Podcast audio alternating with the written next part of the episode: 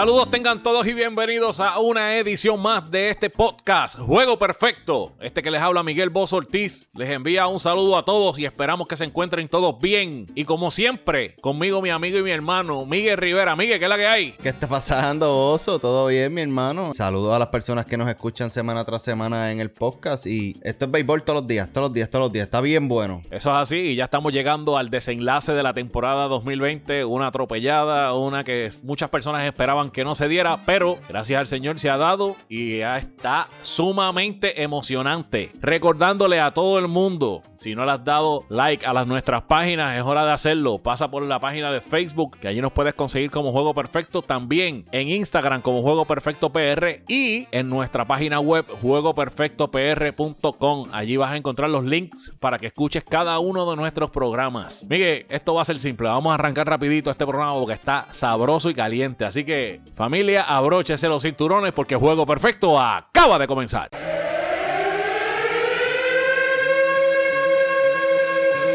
en derecho, el plato, se fue el corredor y sale un rolling al campo corto, la bola pasa limpiamente de hit, el corredor llega hasta la tercera base, hay bateo y corrido, ejecutado a la perfección, una obra maestra. Juego Perfecto presenta el bateo y corrido, donde presentamos las noticias más importantes en el béisbol.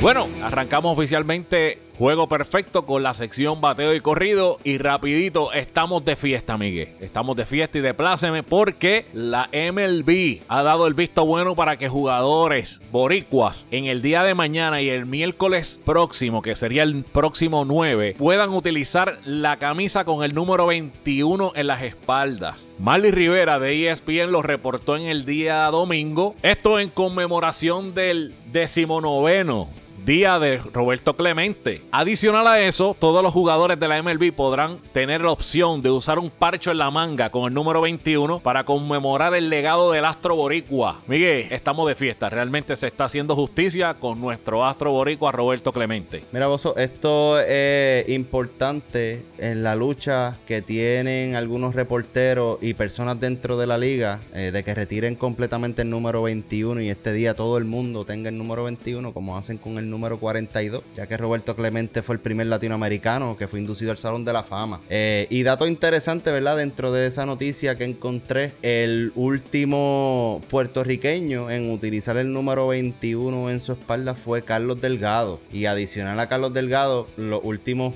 peloteros de la MLB que utilizaron ese número en honor a Roberto Clemente lo fue Paul O'Neill y Sammy Sosa.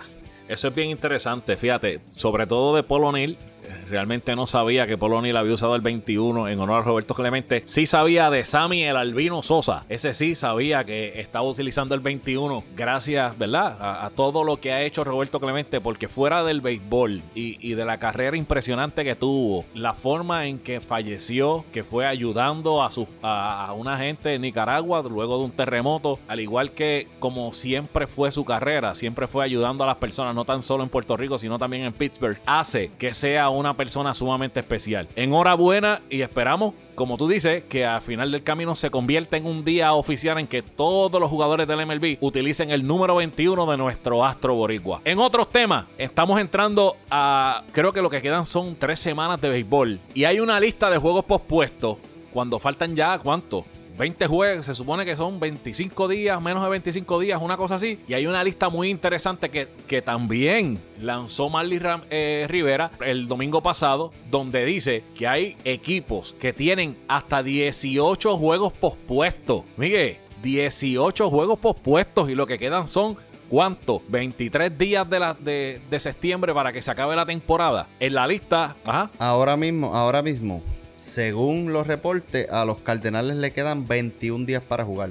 So, prácticamente está todo el mundo dentro de ese bote. 21, 22 días. Y tienen, que son el máximo equipo, tiene 18 juegos pospuestos. Filadelfia tiene dos, 14 juegos pospuestos. Miami tiene 12. Los Yankees y Detroit 11. Cincinnati y Baltimore, Oakland con 6. Pittsburgh, los Mets Toronto, Washington y Milwaukee con 5, Chicago, Minnesota, Seattle con 4, Atlanta, Houston con 3, los White Sox, Tampa Bay, Kansas City con 2 y el resto de los equipos con solamente un juego. ¿Cómo van a hacer eso? 18 juegos suspendidos. 18 juegos suspendidos. Esto se traduce ahora mismo, vos, a que los Cardenales tienen 21 días para jugar 26 juegos. Que se supone que sean 28, pero hay una serie de dos juegos contra los Detroit Tigers que se va a jugar de ser necesario. De no ser necesario para ningún playoff seeding. Eso lo estaban comentando Mark Vaskersen y Alex Rodríguez en el juego de hoy, mm, eh, el día que estamos grabando a las 7 de la noche de los Cardenales y los Cops. Y eso pues, si se puede jugar esos dos juegos se juegan, si se necesitan, si no, los Cardenales van a estar dos juegos cortos a la mayoría de los equipos. Esto va a ser muy interesante y hay que ver cuánto aguanta el equipo en jugar tantos juegos de esa manera. realmente es algo que no sé, lo veo hasta completamente ridículo en, en 23, en 23 días tener que jugar 18 juegos pospuestos. De verdad que... Ahora mismo yo te digo algo, yo les voy a dar crédito porque hemos tenido una serie de 5 juegos, aunque estamos eh, están perdiendo este último juego, en la novena entrada ya tienen dos outs. 5 a 1, o sea, han hecho un papel excelente todos los prospectos que han seguido subiendo y tirando poco a poco. Y esto se va a seguir viendo, mano. Ahora esta próxima semana tenemos tres dobles juegos esta semana. Es difícil, es difícil y esto va a seguir por ahí. En cierto punto, al equipo de los Cardenales le conviene jugar partidos de 7 entradas porque tienen récord de 6 y 3 en juego, en doble juego, porque son juegos de 7 entradas. Así que, si vamos a lo que vamos, el equipo de, los Cardenales no se ve tan mal en el papel a la hora de jugar doble juego de 7 entradas nada más. Va a ser bien interesante lo que va a suceder las próximas semanas. El cansancio va a empezar a, azotar a los jugadores. Esperemos que todos lleguen, ¿verdad? Al final de la temporada saludable. Y, y corrigiendo lo que dije, esta semana tienen dos dobles juegos. La semana que viene tienen tres dobles juegos y ningún día de descanso. Que esa es la semana que se espera que va a ser la más fuerte. En otros temas, Oye, estamos entrando en las últimas semanas de lo que es, en lo que estén jugando fantasy de béisbol. Y a nosotros nos gustaría darle unos tips para que, mire, haga sus equipos y los balancee. ¿Qué jugadores tenemos, Miguel, para ofrecerle a, estos, a esta gente para ver si pueden llevarse el campeonato este año? Difícil que en, muchas ligas estos peloteros estén disponibles, pero como estamos empezando con esto ahora, poquito a poquito vamos a seguir moviéndonos en esos rankings y, trayendo peloteros. Mira, esto puede ser sorpresa, esto no. Eh, ahora mismo los mejores peloteros que hicieron su performance en el fantasy en el área de la ofensiva fue Michael Conforto. Esta semana tuvo dos cuadrangulares, ocho carreras impulsadas, tres extra base hits, eh, Turner que está on fire. Turner ahora ah. mismo despertó. Está nuestro pana Siempre empieza lento, brother, y, llega el punto en la temporada en que explota. Eh, eh Turner tiene 3 honrones, 6 RBI, pero un OPS de 1.068 con 4 extra basic. Alex Verdugo, eh, Jeff McNeil, Farmil Reyes, Tim Anderson y Marcelo Zuna. Y eh, en los lanzadores, Jacob DeGrom y Tyler Glasnow fueron los más notables. Jacob DeGrom tuvo una efectividad esta semana de 1.38 con 21 ponches y dos quality starts. O sea, mejor lanzador de la MLB a mi entender. Sin duda. Tyler Glasnow eh, tuvo una efectividad de 2.38 con 18 ponches. Un lanzador bozo que yo he visto que este año ha mejorado bastante, Yu Darvish. Yu Darvish ha tenido ese lapso de que a veces se va mal, mal, mal y de repente sale el pelotero que firmó ese contrato grande con los Cubs de Chicago. Déjame decirte una cosa, para mí es uno de los lanzadores que ha puesto al equipo de Chicago donde se encuentra en estos momentos. Muy, muy interesante las salidas que ha tenido Darvish. Lo he visto lanzar en los últimos juegos y ha tenido de verdad el, comando y los, recursos que tiene para lanzar en este, este año han sido espectaculares, de verdad que sí. Y con las lesiones de los lanzadores que han tenido los Cubs, si te pones a ver, los Cubs dependen de lo que les dé Yu Darvish, John Lester y Hendricks. O sea, si esos tres lanzadores, es más, te lo digo así, los Cubs llegan a donde esos tres los lleven. eso no hay duda. Para terminar, eh, los otros peloteros que están en esa lista del fantasy, Aaron Nola, y Shane Bieber, que obviamente Shane Bieber ha tenido un año excelente, probablemente es el Cy Young eh, de la Liga Americana. Eh, yo creo que es prácticamente indiscutible y terminó esta semana con .82 de efectividad y 19 ponches. Lo que está haciendo Shane Bieber este año es impresionante. Y más aún, volvemos a lo mismo, igual que Yu Darvish. El trabajo que está haciendo Shane Bieber ha tenido al equipo de Cleveland en la pelea durante toda la temporada, sin duda alguna. O sea, volvemos. Es igual de lo que tú estás diciendo del equipo de los Cubs. Shane Bieber es el tipo que los va a llevar al equipo de Cleveland, lo va a llevar a los playoffs. De ahí en adelante veremos cómo se comporta ese equipo de, de, Cleveland, que ofensivamente no es malo. Bueno, vamos a dejar hasta aquí bateo y corrido.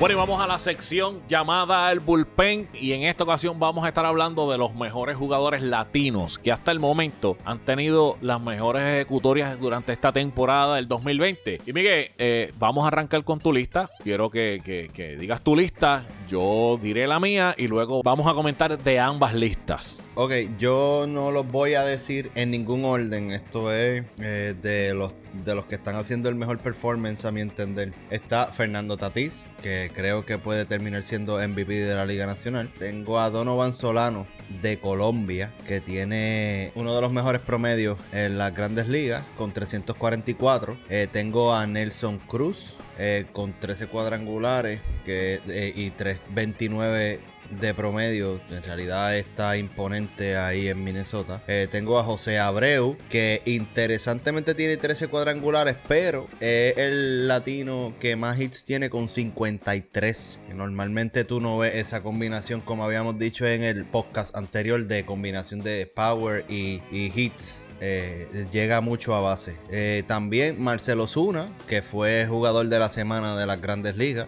Víctor Reyes, venezolano, Víctor Reyes tiene 4 jorrones y 12 RBIs, pero pues, Víctor Reyes juega eh, en los Detroit Tigers. Lanzadores, no conseguí mucho pozo. Lanzadores eh, tengo a Carrasco, que está teniendo una muy buena temporada, ayudando a los indios con dos victorias y una derrota y 52 ponches. Y relevista Alex Colomé, eh, dominicano, que tiene una victoria, 9 juegos salvados, 15.2 innings. Esa lista está bien interesante y tiene mucho parecido a la mía. La única diferencia que yo tengo uno que otro jugador distinto. Empezando por Pedro Severino, que está batiendo 3.15 con un base por de 3.92 con 21 RBI. Ese es el receptor del equipo de Baltimore. De Oscar Hernández, Está bateando 308 con 14 cuadrangulares y un on-base por cent de 358. Donovan Solano. En ese ahí coincidimos. Donovan, aunque ha bajado un poco su promedio, porque hace dos semanas estaba bateando 400. Como quiera, sigue siendo una máquina que está bateando 344 con un on-base por cent de 388. Alex Colomé, del equipo de los White Sox, tiene récord de 1 y 0 con un ERA de 1.15 realmente lo que está haciendo Colomé en ese equipo de los Sox es impresionante. Nelson Cruz, el viejo yo no sé qué está pasando con Nelson Cruz. Cada vez que llega una temporada se pone mejor y tiene mejores números. El on-base por cent es de 4.16 con 29 RBI. E, eso es impresionante. José Abreu, como tú mencionaste, también lo tengo en la lista. Juan Soto batea 3.54 con un base por cent de 4.53 en solamente 27 juegos. Lleva 11 cuadrangulares con 36 carreras impulsadas. Manny Machado batea para 301, 12 cuadrangulares, 3.66 on base por cent, 35 RBI y el indiscutible para mí, al igual que tú, Fernando Tatis Jr. Mano, yo no sé ni qué decir de Fernando Tatis Jr. porque lo hace todo. Todo, en realidad, en realidad no hay, no hay manera de discutir este, a ese muchachito, ¿sabes? Todo lo que quiera. En la defensa, en la ofensiva, corriendo las bases, porque vamos a añadir a eso, que Fernando Tatis tiene siete bases robadas. no, nada más lo hace con, el, con la macana. Te pregunto, Miguel, de ese esos top 10 que tú tienes ahí, o top 9, eh, mejor dicho, ¿Quién tú entiendes que debe estar en la carrera del MVP de la Liga Americana, en la Liga Nacional? ¿Quién debe estar ahí peleando ese, ese MVP para ti? Mira, ahora mismo, si te soy honesto, ninguno de los. Eh, en la Liga Nacional, Fernando Tatís para mí es el MVP. Eh, él tiene que continuar haciendo lo que está haciendo, no tiene que hacer algo extraordinario. Que continúe siendo él va a ser suficiente, aunque se mantenga batiendo para 300 flat. Eh, va a ser indiscutible MVP. Pero en la Liga Americana, el que yo veo los dos que yo veo que pueden colarse en una conversación, pero que está difícil que vayan por encima de Mike Trout, y es la realidad, eh, Nelson Cruz y Abreu por la temporada que están teniendo y por cómo están ayudando a su equipo, porque son dos equipos que son contendores, ¿entiendes? En la Liga Americana. Pero de ahí en fuera la lista, realmente uno de los jugadores sorpresa es Farmir Reyes, que es dominicano, eh, con los indios de Cleveland, que está teniendo una temporada espectacular, pero no, no hay, no, no creo que haya en la Liga Americana suficiente para llevarse eso por encima de Mike Trout. Yo coincido que Fernando Tatis Jr. en la nacional debe ser el candidato número uno. Ahora, viendo los números de Juan Soto, el único problema que tiene Juan Soto es que está jugando con un equipo de Washington que ya está eliminado. Para mí, ya debe estar eliminado. Y tener números como los que tiene Juan Soto, pues obviamente es, pues, gracias por participar Ajá, coge una, una medallita de participación. Fernando Tatís está llevando al equipo de los padres a la tierra prometida.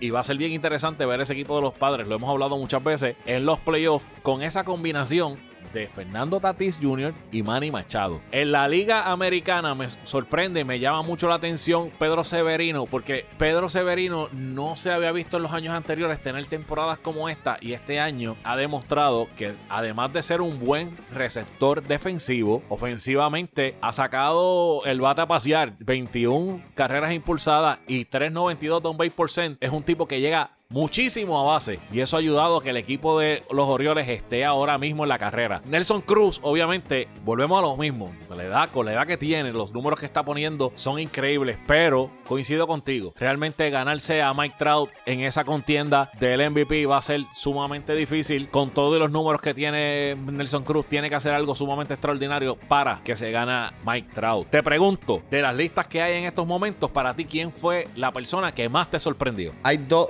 pelotas pero Ya te había dicho que eh, Fran Mil Reyes me sorprendió porque un pelotero que nunca ha sido un pelotero de average. Ese pelotero fue un pelotero que él vino, él llegó a Cleveland de San Diego en un cambio. En San Diego él no era, era un bateador de poder, se proyectaba como prospecto de poder, pero no de promedio. Y ahora en ese line de los indios cayó perfecto porque es que le está dando para todos lados a la bola. La, la pone a correr, pero un pelotero que probablemente la gente piensa que es nuevo, el Donovan Solano tiene 32 años. Eso es un pelotero que lleva mucho tiempo ya en el sistema profesional y en realidad que se mantenga, porque sí estaba bateando para 400 y bajó, pero bajó a 344. So, quiere decir que todavía la productividad del continúa, son 150 y algo de turnos que debe tener ahora mismo. So, yo pienso que esa es la sorpresa, ¿verdad? Pero aquí hay un rey, mano. Y como tú habías dicho, sorprende que en el segundo año, lo habías dicho en podcast anterior, sorprende que en otros años, ¿verdad? Que en un segundo año de un rookie es malo.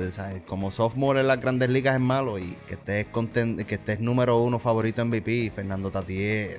Eso es increíble. Lo que está haciendo ese hombre es inexplicable y, y, obviamente es sorprendente. Me llama mucho la atención lo que estás hablando de Donovan Solano y a mí me sorprende también de que tengamos un jugador que de la nada salió y está bateando la cantidad que está bateando. Pero déjame decirte una cosa, rebuscando un poco y echando un poco para atrás, me, me pongo a buscar los números de él. Y el año pasado, Donovan Solano batió para 330. O sea, estamos hablando de un jugador que no es que este año está bateando, el año pasado batió 330, aunque jugó 81 partidos. Con todo y eso, batear 330 en 80 partidos, aquí vamos a jugar cuánto? 60. Y está bateando 344, o sea, se mantiene una consistencia. Y otro dato interesante es que el último año antes del año pasado que jugó fue en el 2016, donde batió 221. O sea, estuvo literalmente 2-3 años fuera y cuando regresó, regresó a tener una temporada de 330. Y este año lleva llevando una temporada de 3.44. Es interesante y es una sorpresa para los que no conocíamos de Donovan Solano, porque parece, parece que el tipo es una máquina de dar hit. Adicional, me resulta sumamente interesante lo que está haciendo Alex Colomé como closer en el equipo de los White Sox. Y era muy necesario para,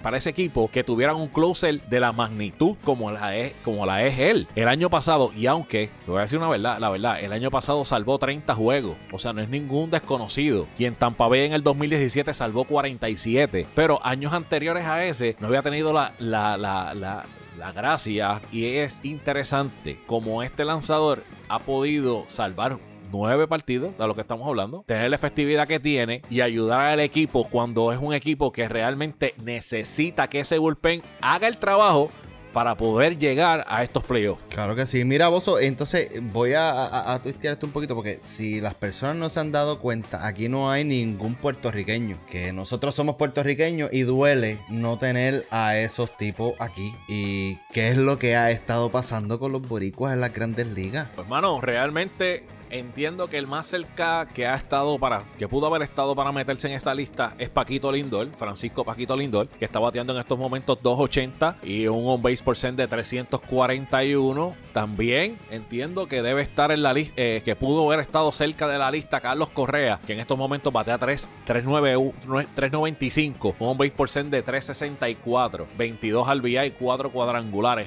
Pero fuera de estos dos bateadores que nosotros tenemos, Boricua, los demás no han tenido una temporada muy buena. Nosotros esperábamos, ¿verdad? Por ejemplo, yo eh, esperaba muchas cosas de, de Berrío. Este año, pues no ha tenido, no ha tenido mucha suerte.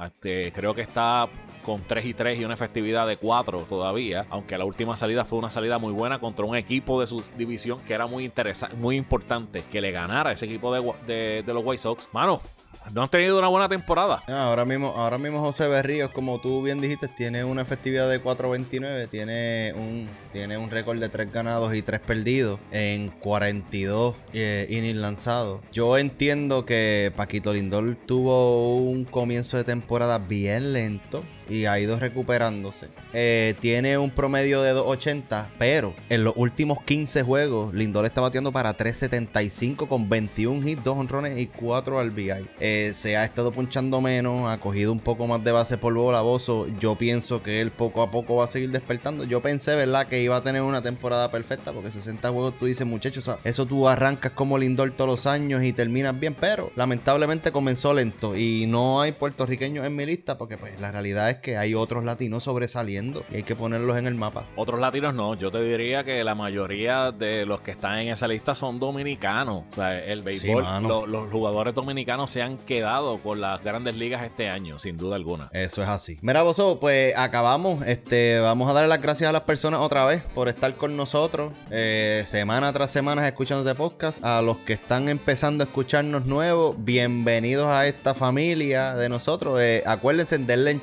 a los posts, dale like, eh, compártelo bien chévere. Recuerden, Facebook nos puedes conseguir en Juego Perfecto PR, Instagram Juego Perfecto underscore y nuestro website nos puedes conseguir juegoperfectopr.com. Eso es así, así que familia, se acabó el juego. Hasta una próxima edición de Juego Perfecto.